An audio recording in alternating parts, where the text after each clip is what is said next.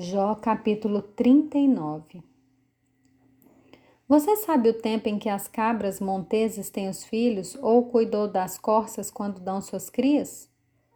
Pode contar os meses que cumprem ou sabe o tempo do seu parto? Elas se encurvam para terem seus filhos e lançam de si as suas dores.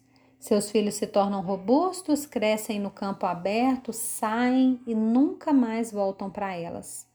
Quem pôs em liberdade o jumento selvagem? Quem soltou as suas cordas? Eu lhe dei o deserto por casa e a terra salgada por morada. Ele se ri do tumulto da cidade, não ouve os gritos do guia. Os montes são o lugar do seu pasto e anda à procura de tudo que está verde. Será que o boi selvagem aceitará trabalhar para você? Será que ele passará a noite junto da sua manjedoura? Por acaso você consegue prendê-lo ao arado com cordas? Ou irá ele atrás de você para desfazer os torrões nos campos do vale?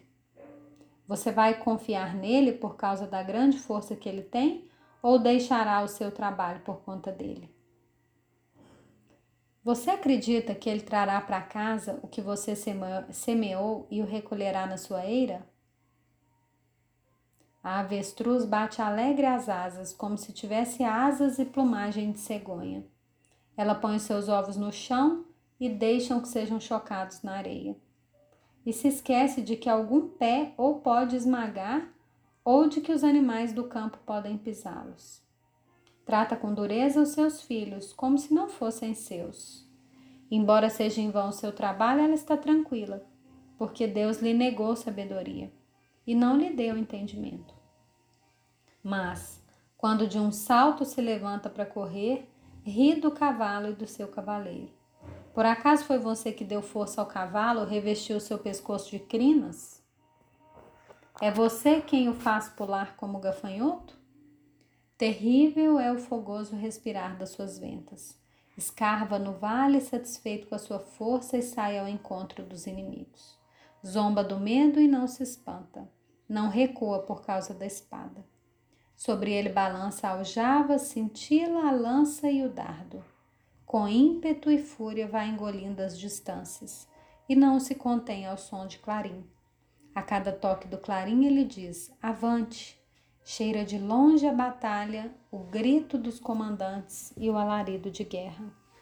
Será que é pela inteligência que você tem que o falcão voa, estendendo as suas asas para o sul? Ou é por uma ordem sua que a águia sobe e faz o seu ninho lá no alto? Ela mora no penhasco, onde faz a sua morada, no alto do penhasco, em lugar seguro. E dali descobre a presa e os seus olhos a avistam de longe. Seus filhotes chupam sangue. Onde há mortos, ali ela está.